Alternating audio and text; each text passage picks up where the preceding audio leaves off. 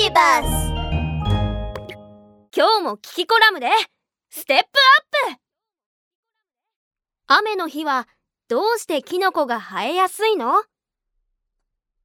やあみんなキキだよ。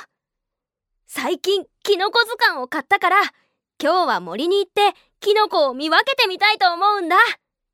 早速出発しよう。見てあの木の下に大きくて真っ白なキノコがある。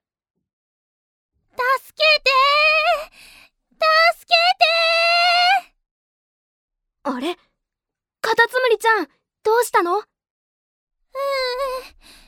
キノコの中に閉じ込められちゃったの。カタツムリちゃん大丈夫。今助けてあげる。よいしょ。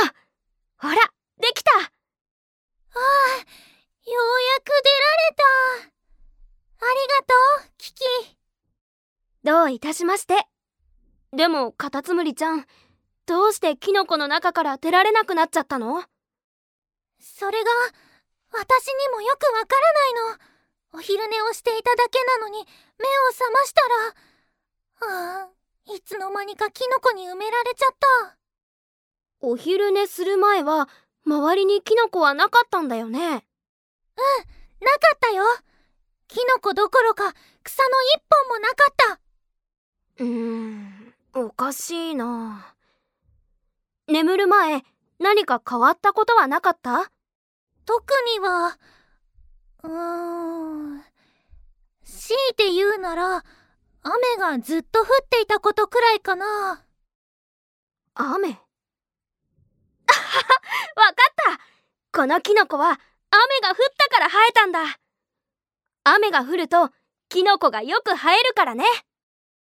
えどういうこと？実はキノコ図鑑に書いてあったんだ。